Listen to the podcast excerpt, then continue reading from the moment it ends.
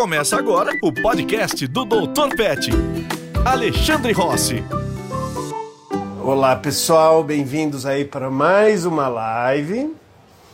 Estamos começando com o Bartozinho aqui porque a live tem a ver com o nome dele, com o sobrenome dele, que é Bartô Temporário Rossi.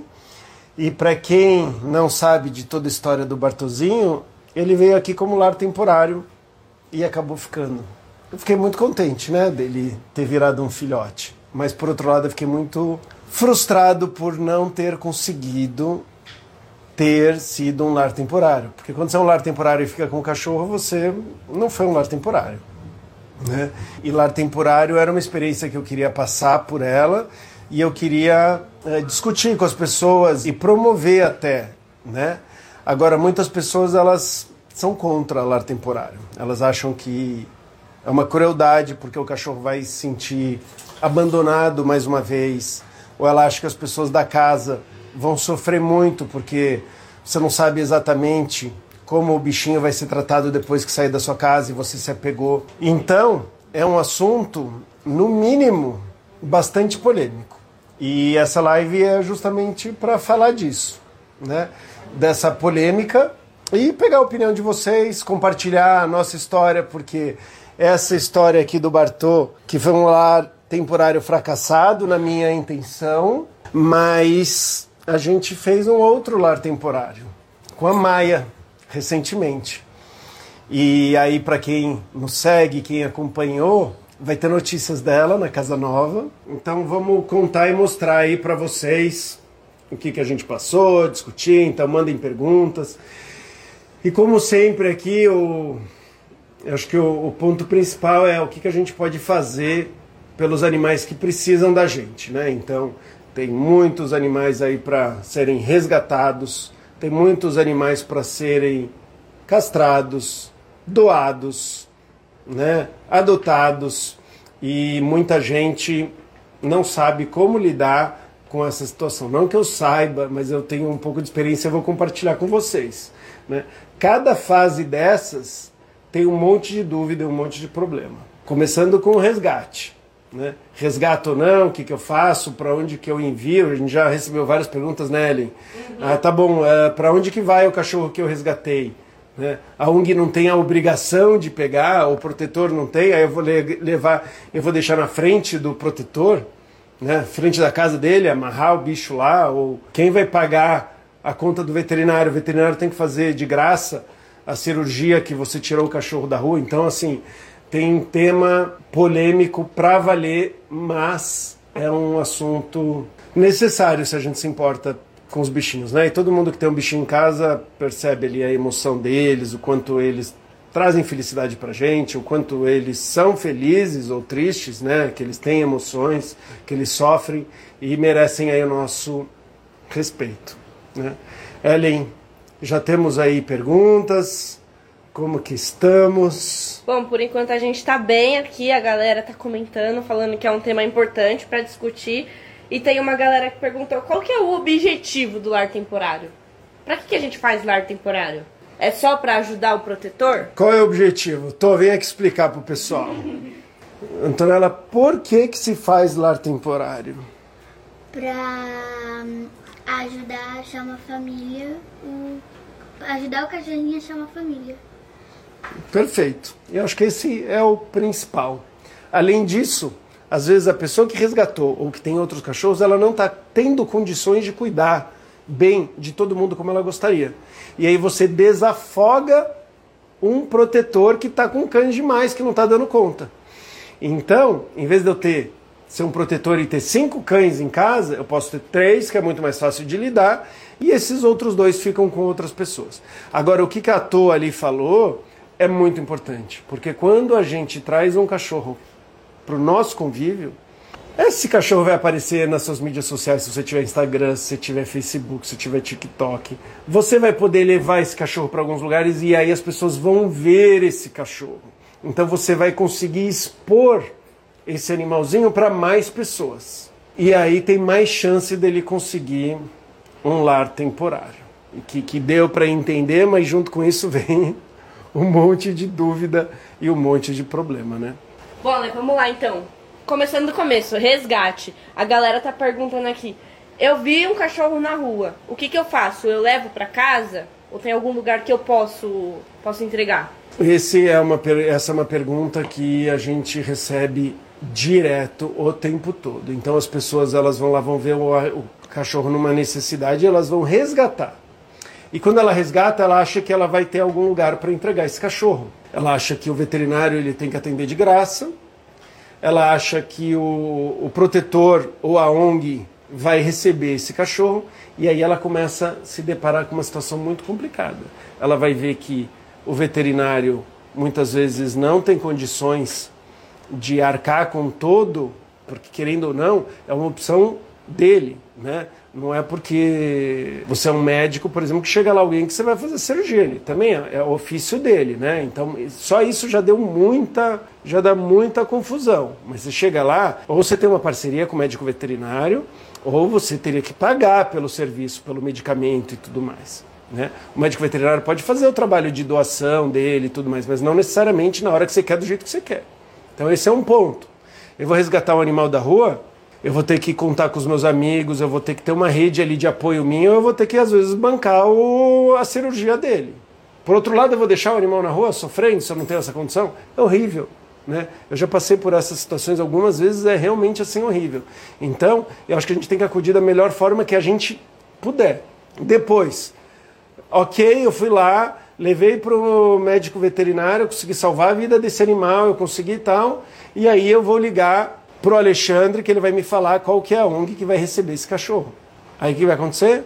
As ONGs vão falar o seguinte, 99,9% até se achar o 0,001% que vai aceitar. Estamos lotados. A gente pode ter 100 animais, a gente já tem 150.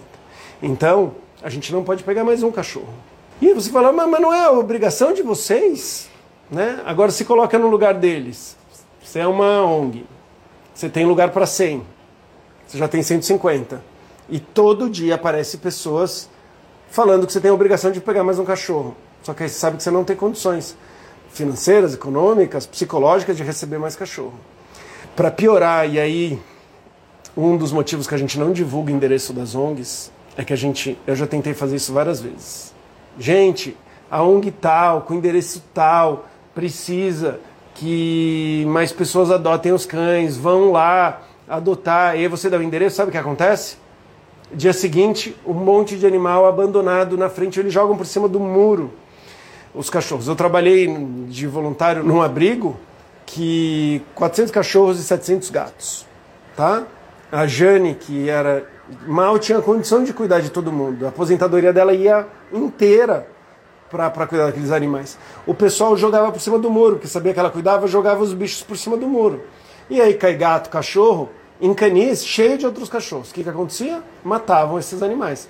Então a gente chegava lá de manhã, tinha que lidar com essa situação horrível, né? Horrível. Às vezes, uma hora lá eu vi um cachorro, é, sabe, passando, passando mal e ele vomitou uma pata de cachorro, pra vocês terem uma ideia. Então, assim, não é fácil ser dono de uma ONG, não é fácil você lá e ficar resgatando, não é uma obrigação da, da, da ONG receber, tá?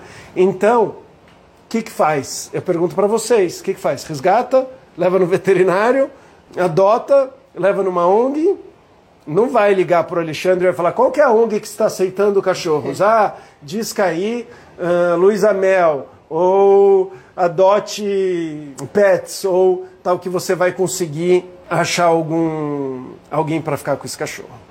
Quando der muita sorte, às vezes você consegue alguém para realmente adotar esse cachorro, ou alguém para fazer lar temporário enquanto você se organiza, tá? Que foi o tema escolhido aqui para essa, essa live. Ó, a P. Costa comentou aqui. Nossa, Alexandre, nem fala, é assim mesmo. Sou voluntária em um abrigo e isso já aconteceu também. As pessoas não têm noção. Eu acho que eu falei um negócio que muita gente tem isso entalado na... e a gente precisa divulgar, porque a pessoa já está fazendo uma coisa muito legal. Ela é um protetor, ela tem um abrigo, ela é tal, e ainda ela é julgada constantemente pelas outras pessoas. Imagina, você faz uma coisa legal e toda hora, mas como que você não vai aceitar? Você é uma ONG, é sua obrigação. né? Ou um médico veterinário que trabalha, às vezes, na periferia, que às vezes tem muita gente que vai lá, ele já faz um preço acessível, as margens não são boas, o cara tem que sobreviver também, e toda hora vai aparecer gente ali pedindo ajuda. Né? Então, assim, isso já deu, já deu briga. Eu sou do, do, do Conselho de, de, de, Medicina Veterinária, né? eu sou do Conselho de Bem-Estar Animal. E isso é o constante o tempo todo. A pessoa leva lá fica brava, brava que o veterinário não aceitou e aí expõe o veterinário, né? Vocês só trabalham por dinheiro, vocês só e aí vira toda aquela confusão. É legal se colocar no lugar sempre, se colocar no, no lugar do outro e também não é não é fácil. Você está lá atrás da mesa ali, você tem uma família para você tem um número de horas, você tem um dinheiro que você pode doar, e aí um monte de gente vai trazer um monte de, de cachorro. Né? E gatos também. Sim. E aí, ainda falando um pouquinho sobre o resgate, tem uma dúvida assim. É, resgatei um cachorro, mas ele tá com um indício de maus tratos. Como que eu faço pra não traumatizar mais esse cachorro, para ele não ficar se escondendo, para ele não ser agressivo? Como que eu lido com esse cachorro dentro de casa que eu resgatei? É, essa é uma ótima pergunta, Ellen, aqui. Quem que foi que fez? Deixa eu perdi agora Perdi, o nome. tá bom.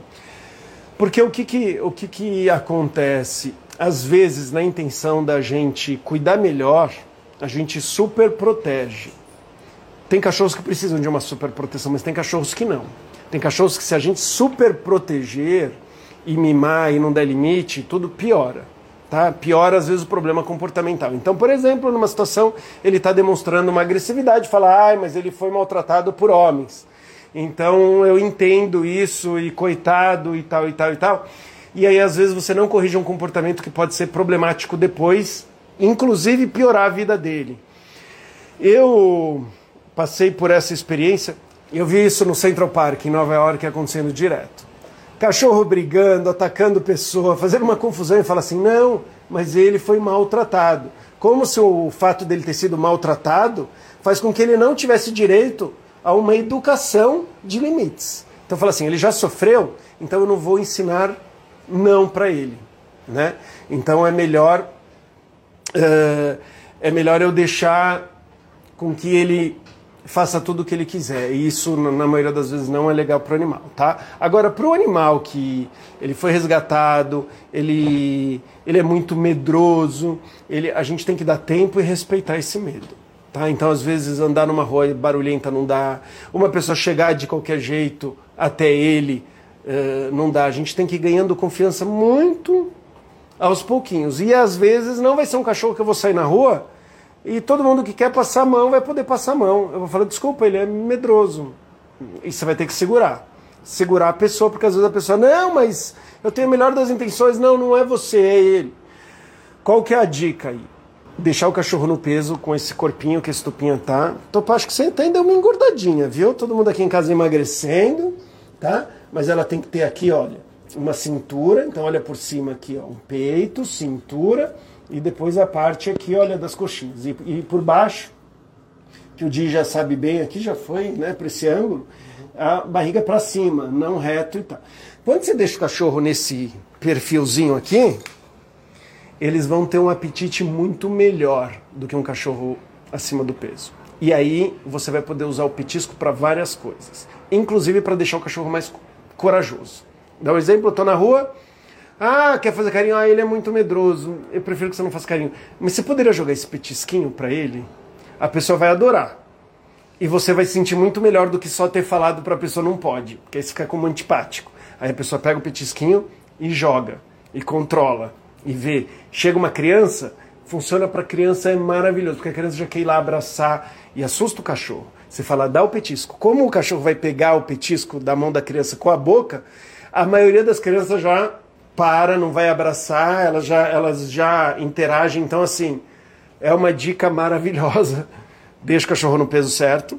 Então, na maioria das vezes emagrece um pouco, não pode deixar comida à vontade. É, e leva petiscos bem gostosos para o passeio. Então, só para a gente é, encerrar o assunto resgate, É, a gente tem a história da Maia, né? Que vou compartilhar aqui rapidinho, que o Christopher contou pra gente. É, Christopher é o protetor. que né? resgatou Que a resgatou. Maia, a ninhada, né? Ele resgatou a mãezinha e os irmãozinhos da Maia. Ele não tinha é, condição de ficar com esses cães no abrigo, então ele conseguiu uma pessoa que fez o lar temporário. E aí depois esses cães voltaram pra ele, é, quando ele conseguiu espaço. E aí a Maia, que na época chamava Isobel, foi a primeira que recebeu ali a proposta de adoção. E ela foi pra adoção, só que igual quem? Igual a Estopinha, voltou pra mão dele. E aí A depois... estopinha, a estopinha, ela foi e voltou duas vezes, que ela fazia muita bagunça. E ela, e ela tem uma história parecida, né? Sim. Que, que foi e voltou também. A, a, a, a então Isobel, que hoje é Maia. Sim, isso. E aí, depois que ela foi devolvida, né, dessa adoção, surgiu a proposta de Alexandre Rossi para fazer aí o lar temporário. E aí a Maia ficou aqui duas semanas, né? A gente podia passar esse recadinho do Christopher aí é rapidinho. Ah, sim, vamos lá, com certeza. as pessoas não têm noção do quanto isso é importante pra gente. Porque se a cada resgate que a gente conseguisse tirar da rua e tivesse um lar solidário para abrigar, já ajudaria muito. Só que o espaço que a gente tem é limitado. Então, por isso, a gente acaba não resgatando mais, porque não tem pessoas que são é, é, solidárias à causa e que possam nos, nos ceder um, um lar. Então aí, Cris, é isso mesmo. Eu Fiquei contente em poder ajudar e estamos pensando num próximo lar temporário. Estamos pensando, eu e a Ana já pe- pensamos, mas eu queria ouvir aí a Tô e a Manu. Manu, o que, que você acha? Sim? Mas você chorou um monte quando ela foi embora. Sim. Mesmo assim? Sim. Por que, que você acha que é importante a gente fazer de novo e ter outras experiências? Você acha que valeu a pena? Valeu. E você, Tô? Acho que pode ter vários. Vários lares temporários? Tudo de uma vez ou um de cada vez? Um de cada vez, né? Porque senão vai ser muito cachorro. E você acha que é mais legal ter vira-lata ou ter de raça? Ah, Fala a verdade, que eu sei que você gosta de Golden. então. Golden sim, né? É, É mas... o sonho da Tô, né? É, meu sonho é ter o Golden. Mas é mais fácil, tipo, pra adoção é muito mais fácil encontrar um vira-lata. Que eles são. É, eles colocam na rua, assim, né? Mais vira-lata do que de raça. É. Na verdade, bem raro. A verdade é que Golden você não vai precisar ser lar temporário de Golden, porque Golden já vai ter fila de espera, um Golden filhote já vai ter, né? Então, lar temporário normalmente se trata de vira-lata ou animais adultos que as pessoas não, não querem mais. Né? E aí, normalmente, se é um Golden, é um Golden que tá ou doente, ou tá velhinho, ou tá muito bravo, ou tem algum problema Alguma sério. coisa. Alguma coisa tem. E inclusive o Fábio, eu tava. Quando eu fui fazer esse lar temporário, gente, eu tava apavorado, tá? Eu vou É. ser sincero. Eu tava apavorado. Eu falei, eu vou tentar de novo, mas eu não posso ficar com mais um cachorro em casa. É, ele avisou várias Eu acabei de adotar Uma família inteira. uma família inteira com mais um cachorro que também É. foi adotado. Que é o Bruno. Que a gente acha que é um poodle bichão, né? E eu falei, meu Deus, meu Deus. Não tem. Então, então assim, eh, eu queria fazer um bem, então não era, não ia adotar ali um. Não, e eu acho que tem mais uma questão, né? A gente tá bem preocupado em dar um melhor tempo de qualidade pra Estopinha, né? Pensando que ela tá na aposentadoria dela, né? Então a gente pensa muito em viajar. Não em tá aposentada, coisas. não. Pensando Eu- na aposentadoria de se divertir, de aproveitar Ah, a vida, sim, não sim. se aposentar Por- de. Porque eu já pensei em aposentar ela várias vezes. Não, não esse assim, tipo de em- aposentadoria. Em relação a viajar com Isso, ela. curtir a vida. Só que aí ela, ela, quem que gosta mais da viagem? Quem que você acha? A Estopinha, então. A estopinha. De longe, né? Então quando a gente pensar, ah, eu vou parar de levar ela nas viagens porque ela já tá velhinha, meu, Não, e aí ela, ela vai ficar triste. Então ela ainda. né? É. Que E- não ia ser mais, não ia ser fácil a gente via, continuar viajando com mais um cachorrinho. Então o temporário pra gente é perfeito porque a gente vive a experiência, aproveita toda essa fase, curte esse momento, mas continua com os propósitos. E aí, quando ela veio aqui, familiares. logo de cara, eu olhei pra ela e falei, nossa, parece uma morceguinha. É. E, e a gente tava conversando que. Falando em morcego, eu tenho que tirar o negócio de passarinho que eu coloco aqui pro beija-flor e pro cambacica, que são dois passarinhos. Que daí eu acho que depois a gente tem que fazer uma live falando dos passarinhos Como que visitam aqui. fazer, Mas aí à noite, à noite vem, olha, tá aí. Vocês não conseguiram tirar? Ixi, estão quebrando todos os meus negócios. Você vai ficar com a mão melada para sempre, porque aí tem um grude que, que é pra formiga não pegar, mas não é tóxico. E, e aí tem um outro aqui, ó. O que, que vai acontecer, gente? Se não tira, vem os morceguinhos e aí eles ficam bebendo a água. É petisco de morcego. Isso, água com açúcar. E, e aí a Maia, logo que, que eu vi a Maia, eu lembrei do morceguinho. E o morceguinho, de maneira geral, não é um bicho tão bonito. Então, é. Mas a Maia já foi um amor, a primeira, né? Eu olhei e ela, que morceguinha mais querida, que linda. E, e aí, obviamente, a gente foi se apaixonando cada vez mais, e cada vez mais ela foi ficando linda. Cada dia ela tava Cada dia ela estava mais linda. Ela chegou como um morceguinho e aí saiu como um morceguinho. Só que de repente a gente começou a achar o morceguinho a coisa mais linda do mundo, né? Vamos ver, vamos ver a, a história da morceguinha aqui então. Por mais que a gente esteja muito feliz desse momento e tal, eu quero ter o maior respeito por vocês que ficaram com ela. Não quero ter um respeito por esse sentimento de vocês, sabe? Respeito.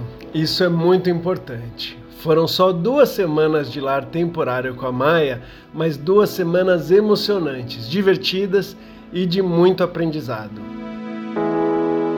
E foi até antes da gente conhecer ela que o aprendizado começou. Afinal, a gente teve que ir até uma loja Pets comprar algumas coisas que a nova moradora ia precisar e já organizar tudo em casa. A chegada foi dia 6 de fevereiro, durante a live de lançamento da comunidade Dr. Pet, projeto que ela é mascote. A partir daí foi só emoção e muita dedicação. A gente enfrentou alguns problemas comuns dos filhotes, como muitas mordidas nas mãos e vontade de destruir as coisas e até mesmo fuga do cercadinho. Desafios que a gente superou colocando as dicas do meu curso à prova e também com compartilhamento das dicas de dentro da nossa comunidade. Inclusive foi com a ajuda dos membros que a gente decidiu o nome da nossa mascote. E lá na comunidade que iniciou a busca da família definitiva da Maia. E enquanto ocorria toda essa movimentação, a filhote estava sendo educada aqui em casa, aprendendo o que pode e o que não pode, sendo socializada com outras espécies, aprendendo comandos e gastando muita energia também. Até passeios a gente fez, tomando todos os cuidados por causa da vacinação, é claro. Por aqui teve Maia visitando a área pet do prédio, conhecendo o pai da estupinha, passeando de carro e fazendo visitas a pets e ao veterinário também. Até que a gente encontrou a família definitiva e eles vieram aqui buscar a Maia e todas as coisinhas dela, o que é muito importante para ela não estranhar a mudança e acabar sofrendo com isso. E depois de duas semanas de lar temporário, a Maia foi ser feliz na casa nova e deixou um aprendizado importante. Que nenhum desafio é tão simples como a gente imagina ser. E até eu, Dr. Pet, acabei aprendendo bastante com essa filhota. Fala alguma coisa. Oi, gente, tudo bem? E aí, como que foi? Vê de novo. Foi emocionante. Isso. Também. Fale mais. Fale mais. Acho Vocês que. estão prontos pra outra mesmo? Sim. É, o dia acabou de perguntar a gente tá pronto para outra. Olha, eu vou falar assim o que. Saber que ela tá super bem, né? Eu acho que ah, se pudesse escolher só uma palavra para definir tudo que a gente viveu nesse tempinho, é, é gratificante.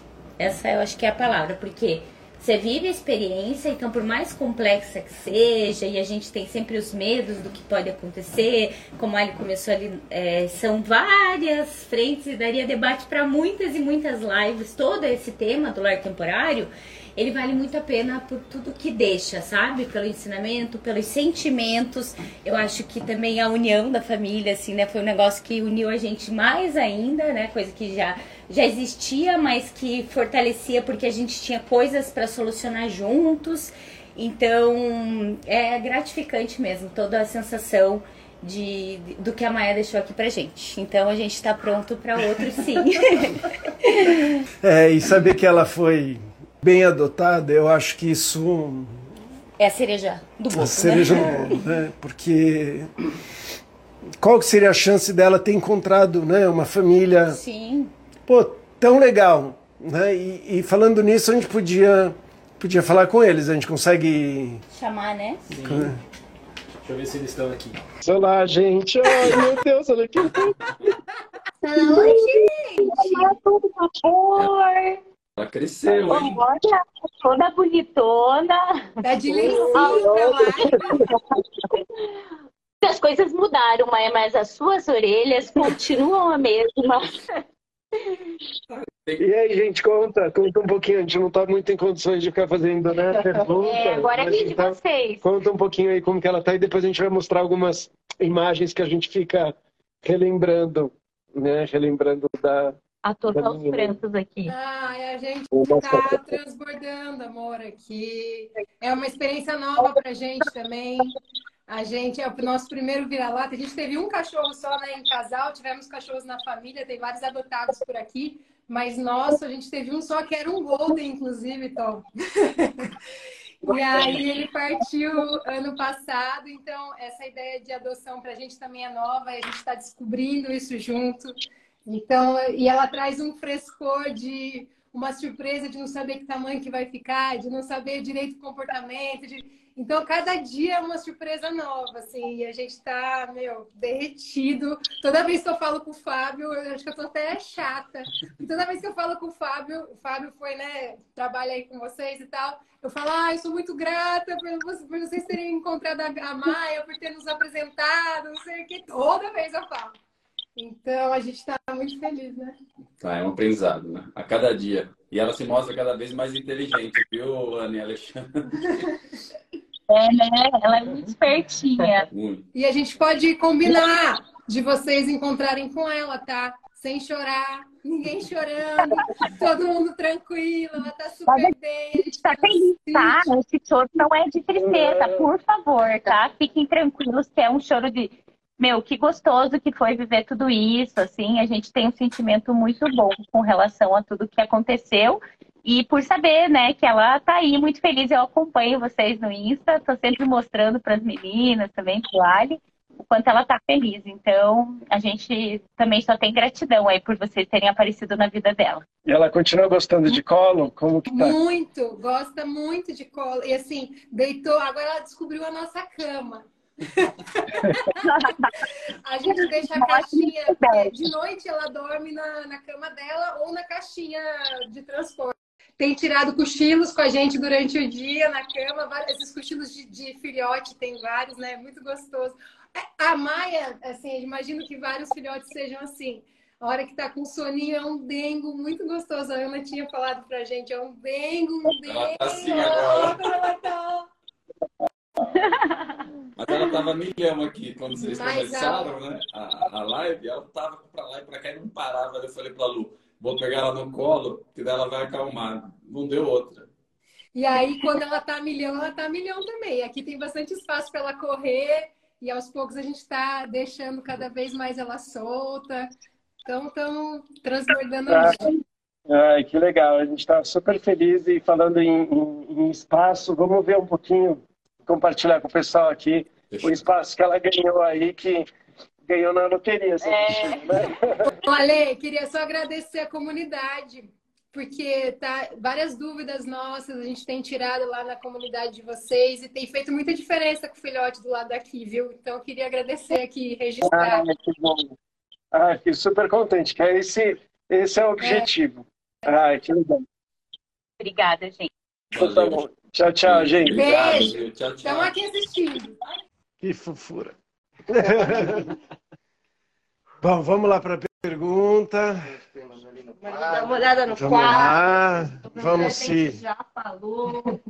Já falou de resgate, já falamos de lar temporário, pouquinho aí o que é essa polêmica, né? Acho que agora a gente podia falar um pouquinho da adoção. É, Então, assim. A gente de lar temporário, temporário. só, só um ponto. A gente tem, o Tafassa, um trabalho científico que foi falado sobre isso. Então, eu sou mega, né, como quem me, me acompanha, eu sou mega acadêmico, científico, então tudo eu gosto de, de me embasar bem também do ponto de vista da ciência, né, em que tem controle, que tem pessoas de fora analisando. E fizeram um estudo sobre lar temporário com Golden Retrievers, labradores. Por quê? Porque no, o cão guia de cego ele passa por algumas famílias. Tem a família, o cão que vai trabalhar como cão guia de cego, ele, ele é filhotinho, ele normalmente ele vai para uma família, depois ele vai para um centro de treinamento, depois ele vai trabalhar com o, com o tutor dele, né, por, por vários anos, e depois ele se aposenta, que muitas vezes ele vai ainda para uma outra família. Então é um é um exemplo que ele passa por outras casas. E aí eles foram atrás de analisar o perfil psicológico e possíveis traumas que essas, essas mudanças poderiam, poderiam causar. Né? E aí, para quem tiver curiosidade, esse aqui é o artigo que fala né, o, o efeito, como, como o, o apego e tudo mais uh, afeta quando um animal ele é separado de quem ele aprendeu a conviver, com quem ele dividiu ali, né, o espaço e tudo mais. É um trabalho muito interessante e a conclusão dele é que isso sendo feito de uma maneira uh, cuidadosa uh, é, é, pode, pode ser positiva, tá? Então eu diria que esse trabalho científico, que eu acho que é a referência nessa, nessa área, ele mostrou que que, que, tudo bem, que não é porque você foi lar temporário que você aumentou o trauma desse cachorro, tá? Então, qual que foi o cuidado que a gente teve, né, com a Maia? Dela, dela aprender a, a conviver com outras espécies, com outras pessoas, uh, ser muito bem socializada, ela ter a segurança necessária para mudar de ambiente e tudo mais, tudo isso vai ajudar. É óbvio que se tiver algum cachorro que que ele é muito medroso e ele passar por experiências muito ruins, muito negativas e tudo mais, isso também poderia trazer é, poderia trazer algum algum trauma também, tá? Mas de maneira geral, tanto nesse trabalho quanto que a gente vê por aí, é que o cachorro que tem um lar temporário e ele sai muitas vezes de uma situação eh, de um protetor que muitas vezes não tem condições de ter toda aquele quantidade de cachorro, ele acaba aprendendo comportamentos que vão ser muito úteis para a vida no futuro. Por exemplo, a gente sair no colo e ela ter contato com o trânsito. Vamos supor que ela está num sítio, numa baia, presa junto com outros cachorros, e aí depois ela sai, ela quase não tem contato com gente, não tem contato com humano, eh, não tem contato com o trânsito, e aí pode ser um cachorro medroso demais, ou pode ficar agressivo. Então o lar temporário a gente vê como uma coisa assim necessária. Né? Respondendo aí a pergunta, e essa é a minha opinião, baseada em dados, experiências e tudo mais, mas eu gostaria muito de ouvir a opinião de vocês. Em relação à família, eu não vou dizer que a gente não sofreu, a gente teve muitas emoções, sofreu e a gente. É que a gente cumpriu o propósito do que a gente. É, a gente cumpriu. A gente Deixa eu chegar perto para o pessoal te ouvir direitinho. A gente foi se preparando também, né? Então a gente cumpriu o propósito. Eu, desde o começo falei, não, eu tenho que ajudar ele, eu tenho que ajudar ele a conseguir. Então a gente não podia ficar alimentando, ah, não, vou ficar, vou ficar. Então a gente fazia o contrário. Às vezes a gente brincava e tal, mas a gente já foi se É, ah, não, ela vai ficar, ela vai ficar falando, não, nem brinca, nem brinca. Essa brincadeira não vai ser autorizada em casa. Mesmo assim, elas brincavam, mas toda hora, vocês estão brincando, né? Isso. Aí, não, não, não, a estamos brincando, a gente já entendeu, a gente sabe Então, e nossa tal. preocupação era essa: trazer bem-estar, momentos legais para ela, é, ensinar ela o máximo que a gente pudesse, já visando o futuro dela, que era com uma família legal, né? Então, acho que também essa preparação psicológica que a gente mesmo criou, talvez ajudou. O sofrimento vai existir, mas ele mesmo assim vale a pena, né? Sim. Acho que para a gente valeu super a pena e estamos nos preparando aqui para o próximo. Vamos lá. É... Bom, então, voltando aqui, né, a gente falou um pouco de lar temporário, que é um pouquinho mais fácil das pessoas pegarem um cachorro assim, sem ter muito critério, né? Mas quando vai adotar, quais são os critérios que são importantes? Ah, é tamanho, enfim, quais são os critérios aí? E um pouquinho, se também quiser comentar como foram os critérios da escolha da Maia para esse lar temporário. Tá. Da Maia, eu, a gente não sabe que tamanho que a Maia vai ficar, mas eu sei que existe uma procura, uma demanda maior para cachorros pequenos. Como eu estava morrendo de medo de não achar uma família legal ou, ou, ou de não conseguir uma situação, eu tenho que confessar que eu escolhi um, um, a situação um pouco mais fácil, que é o quê? O, o Fábio me ajudou a, a buscar um cachorro que provavelmente iria ficar pequeno, né, em relação à média dos vira-latas, tá? Então, Luiz, aí, olha, a gente não sabe o tamanho que ela vai ficar, mas ela não deve, não deve ficar do tamanho de um dog alemão, né? Então eu falei, putz, eu vou facilitar um pouquinho aí essa, essa situação, né? Então, existe uma demanda e a gente pode ver, é um, é um, é um ser vivo, eu não estou querendo fazer uma comparação aqui com um produto, mas existe uma demanda, uma, uma oferta e uma demanda. E a verdade é que se você quer um filhote que não vai crescer muito, vai ser muito difícil de achar. Então, às vezes você quer um determinado perfil que vai ser difícil realmente de achar. As pessoas acham que se não for filhotinho, não vai se acostumar, não vai ser legal e tal.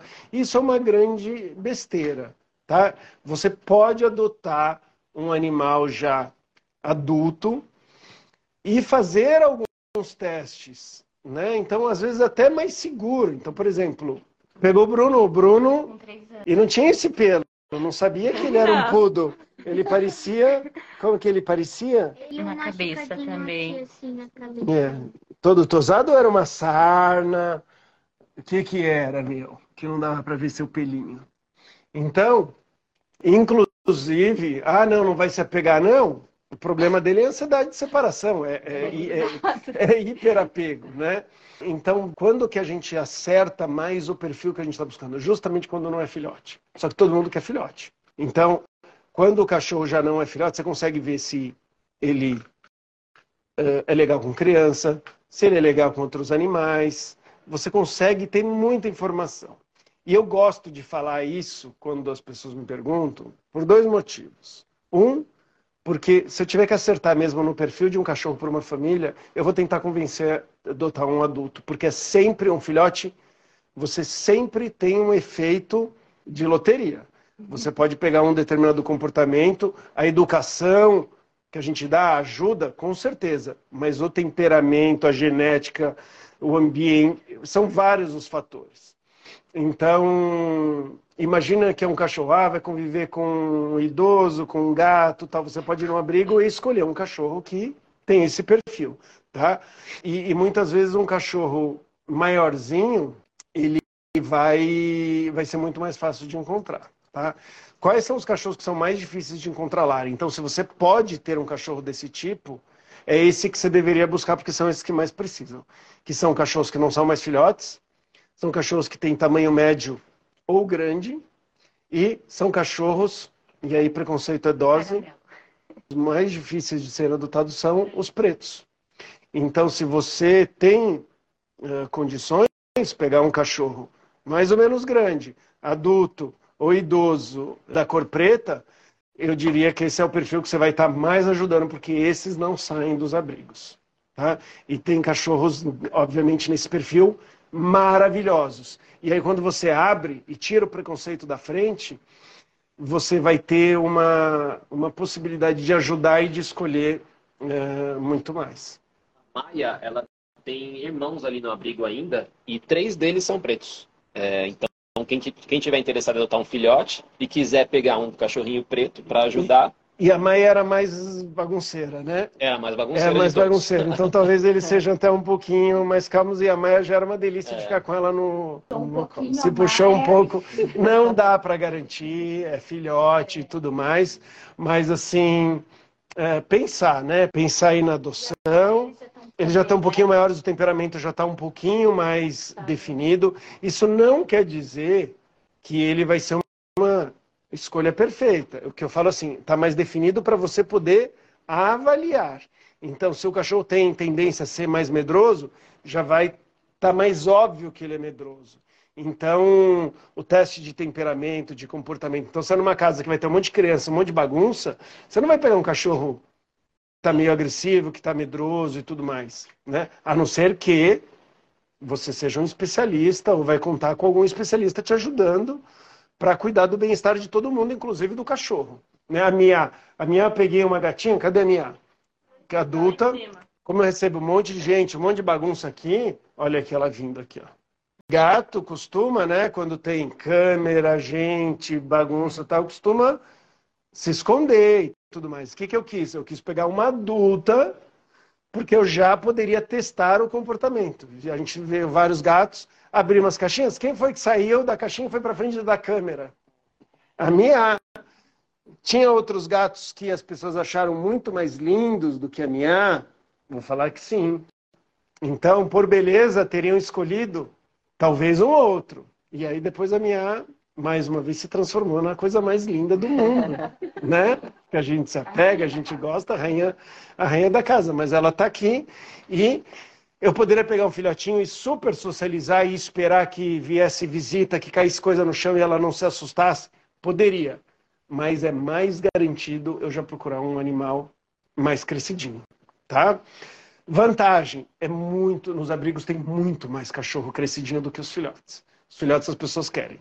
E filhotes que não vão crescer muito, as pessoas querem mais ainda. Tá? Então esse é o, esse é o perfil. Você fala, ah, eu quero um cachorro pequenininho, vira-latinha, clarinho, caramelinho, que não vai crescer, filhotinho. Então eu falo, olha, vamos, vamos discutir esse perfil? Vamos mudar um pouco? Porque esses, esses cachorros praticamente não vão existir para adoção.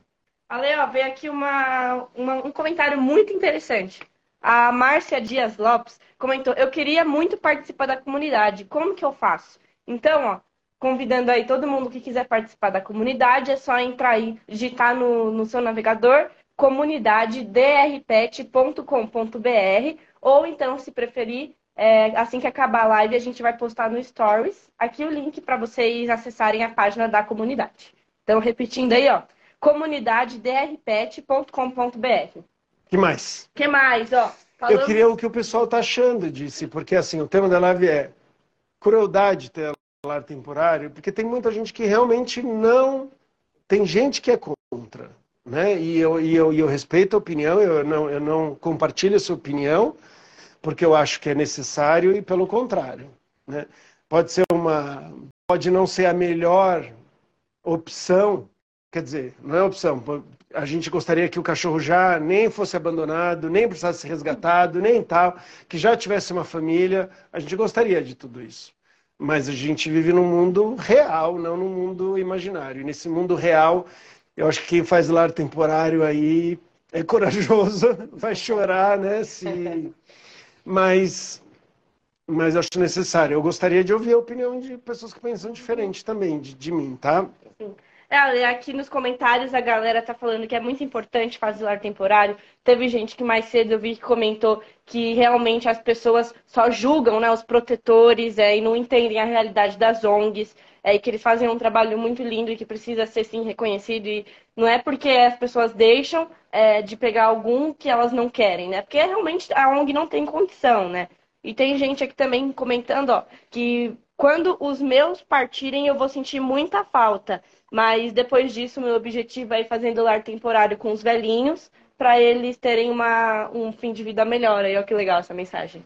Legal. Falaram de castração também, que talvez. É, castração é sempre um tema muito importante, gente, porque, mais uma vez, quando eu falei da, da oferta e da demanda, né, o que, que acontece? Os cachorros, eles, como muitas espécies, eles se reproduzem de forma absurda.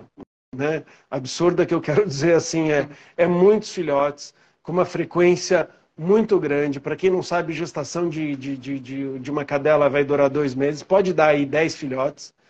Né? Então, assim, a, a, progressão, quando a gente faz a progressão geométrica disso, é, tem gente tem camiseta que mostra né, o cachorro não castrado, e se, se tiver uma, uma, uma taxa de sobrevivência mínima, você está falando de uma cadela não castrada, em, em, em, alguns anos você tem milhares de cães, e aí você não vai achar tanta gente para adotar. Então, assim, o controle da natalidade, ele passa acaba sendo um dos pilares para a gente conseguir lar para todo cachorro. Senão não dá, né? Senão é simplesmente impossível. Qualquer pessoa que entende de matemática faz uma mini progressão aí geométrica sabe que, que o número explode, né? Você não consegue. Você pode fazer o melhor trabalho do mundo, você não vai conseguir achar tutor nem para um milésimo desses cachorros. Né? Existe o, o, o cão comunitário, que é uma coisa que, para quem aí não, nunca ouviu falar, vale a pena conversar e eu acho que talvez seja uma saída. Não consegue tirar da rua, mas você, todos os cachorros, mas você castra e, e acha alguma pessoa responsável que vai ajudar a cuidar daquele cachorro sem ser a tutora. Então ele continua na rua, mas castrado sob um determinado cuidado aí, né, das pessoas. Eu já visitei vários cães comunitários e aí tem problemas que a gente não imagina. Então, um deles, assim, de curiosidade, é que todo mundo se preocupa com o cão não comer. E a maioria dos cães comunitários que eu acompanhei, a gente tinha que falar para as pessoas que o cão visitava que ele já tinha almoçado na outra casa. Então, eles iam na hora dos almoços e vários cães super obesos. E aí não é legal para a saúde deles nem nada. E para convencer as pessoas. Ah, não, se eu parar dar comida aqui, ele não vai vir mais aqui. Ou não, esse é o meu prazer. Ele que come a sobremesa comigo, ele sempre está aqui. Eu não vou falar para os outros pararem de dar comida.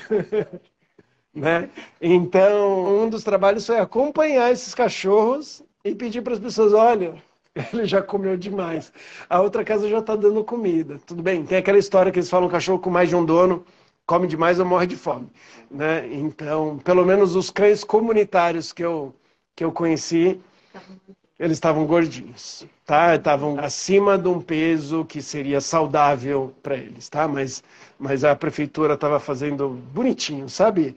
Vacinado, microchipado, castrado. Então, eu, eu, essa é uma outra essa é uma outra alternativa que a gente pode forçar um pouco mais, quem são amantes dos animais acreditam nessa alternativa, forçar um pouquinho mais os, os políticos, a comunidade e tudo mais, porque no final das contas é através das nossas pressões que a gente vai mudando as regras, as leis né, da, da sociedade. Obrigado, espero que vocês tenham gostado e espero que eu tenha animado aí algumas pessoas a virarem lar temporário, a resgatar cães e também a adotar, né? Adotar. Tá pensando em adotar? Que tal tentar um lar temporário? Se você já acha que tem a possibilidade, né, de adotar, aí pelo menos se o lar temporário der errado, você já estava é, preparado aí para ter mais um cachorro, tá? O problema do lar temporário nunca dá certo é que a gente chega numa lotação e a gente não consegue mais ser lar temporário. Então eu sabia que se você não conseguisse, não dá mais. É isso aí, estão falando para eu parar de falar que acabou o tempo. tchau, tchau, pessoal. Você ouviu o podcast do Dr. Pet, Alexandre Rossi.